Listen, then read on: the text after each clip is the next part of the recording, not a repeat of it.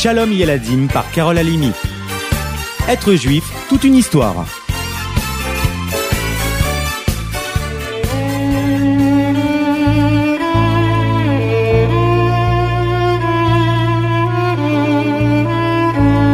Franchement les amis, si l'on vous dit qu'un homme a traversé la mer en volant sur un tapis, vous y croyez? C'est pourtant bien ce qui arriva à Rabbi Shmuel Elbaz, qui pour honorer le grand miracle qu'Hachem fit pour lui, changea son nom et utilisa désormais le nom de Abu Khatsera, ce qui veut dire père des tapis. Si vous vous souvenez, c'est le nom de Baba Saleh, dont on a déjà parlé ici.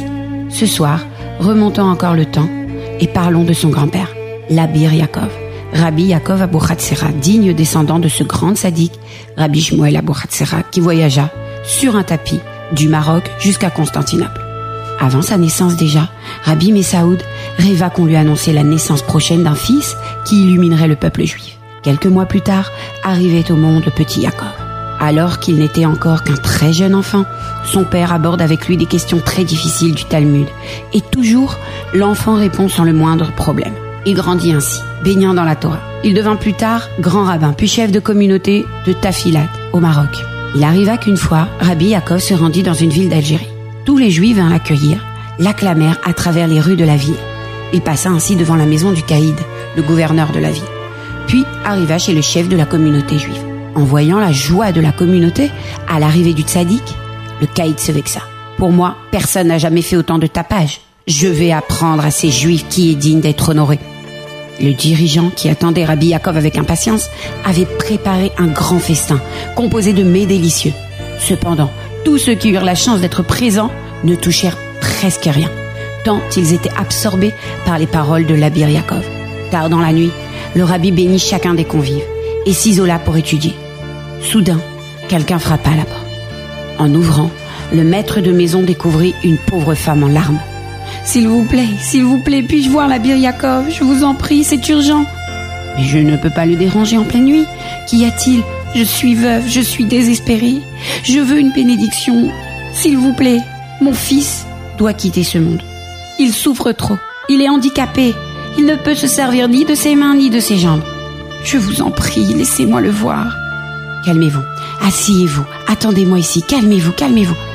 Bouleversé par ce qu'il venait d'entendre, le maître de maison alla trouver Rabbi Yaakov. Il lui expliqua la situation. Calmement, le tzaddik répondit. Dis à cette femme de prier pour que son fils guérisse. Les médecins ne décident pas.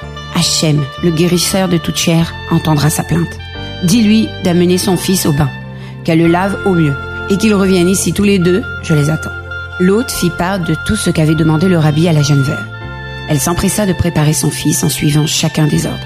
Elle arriva très tôt le matin, impatiente de rencontrer la Biryakov qui l'attendait. Le tzaddik reçut le jeune homme. Le soleil traversait la pièce. Le rabbi demanda qu'on le place dans la lumière. Il se trouva ainsi en face du rabbi, qui l'observa attentivement. De longues minutes passaient. Il ne le quittait pas des yeux. Un souffle de pureté flottait dans la pièce. Comment t'appelles-tu, mon garçon? Moshe. Moshe, fixe-moi bien dans les yeux. Lève-toi. Viens vers moi. Sans réfléchir, comme hypnotisé, guidé par une force invisible, fit quelques pas vers le rabbi. Il saisit alors la main qu'il lui tendait, l'embrassa respectueusement. Retourne maintenant, jusqu'à ta chaise, Moshe. Il s'exécuta. Reviens encore, repars. Trois fois le rabbi demanda à Moshe de faire l'aller-retour de sa chaise jusqu'à lui. Maintenant, tout ira bien. Tu seras en bonne santé. Longue vie à toi. Hachem te protège, ne crains rien. Va vite voir ta mère. Annonce-lui la bonne nouvelle. C'est incroyable. Mon fils, c'est bien toi C'est un miracle Baruch Hashem, Baruch Hashem Elle organisa aussitôt un grand repas afin de remercier Hachem de cet immense miracle. Elle traversa tout le village, de chaque communauté on venait admirer le miracle et partager le repas. La nouvelle atteignit la maison du caïd. La jeune femme reprit son travail accompagnée de son fils. Elle vendait des objets précieux en allant de maison en maison. C'est ainsi qu'elle s'arrêta chez le caïd. C'est donc vrai, cet enfant-là debout devant moi est bien le jeune Moshe que j'ai toujours vu dans sa chaise roulante La force de votre rabbi est grande. C'est véritablement un homme de Dieu. Je veux rencontrer cet homme. Il lui fit porter une invitation. Il organisa aussitôt un banquet où il reçut tous les gouverneurs des autres villes. Tous témoignèrent alors un profond respect au tzaddik. Le caïd demanda Comment avez-vous pu réaliser un tel miracle?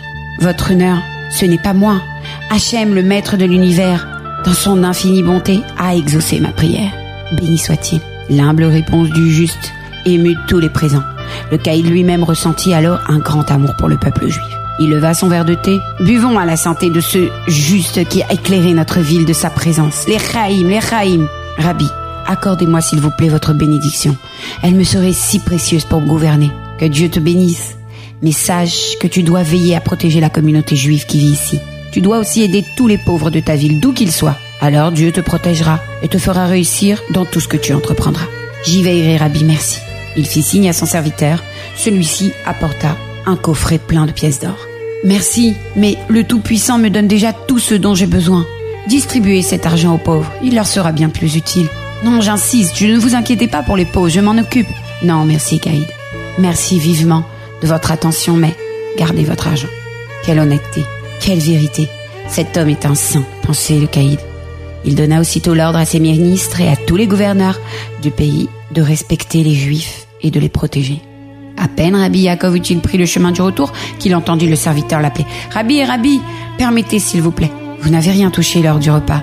Mon maître vous demande dans ce cas d'accepter toutes ces provisions et de faire préparer vous-même un repas avant de partir. Tout était là pour une formidable réception. Le rabbi céda devant tant de bonnes attentions. Tous se retrouvèrent le soir autour de la table du dirigeant de la communauté. Le lendemain, Rabbi Yaakov prit congé de ses hôtes. Le caïd le fit escorter jusqu'à son arrivée au Maroc. Tous les gens de la ville quittèrent le tzaddik avec beaucoup de tristesse, mais la lumière et le souvenir qu'il laissa de sa visite protégea la communauté durant de longues années. De son vivant, jamais l'Abir Yaakov n'accepta que ses écrits soient publiés. Il disait que si Hachem appréciait son travail, alors, après son départ de ce monde, il apparaîtrait en rêve à son fils pour lui donner la permission de faire connaître son travail. C'est ce qui se passa. Et ses précieux commentaires furent édités à Jérusalem. C'est en Égypte, à Damanour, que Rabbi Yaakov Abouratsra est enterré. Jusqu'aujourd'hui, nombreux sont les Juifs qui se rendent là-bas pour que le sadique intercède auprès du Tout-Puissant. Être juif, c'est vraiment toute une histoire, n'est-ce pas? À bientôt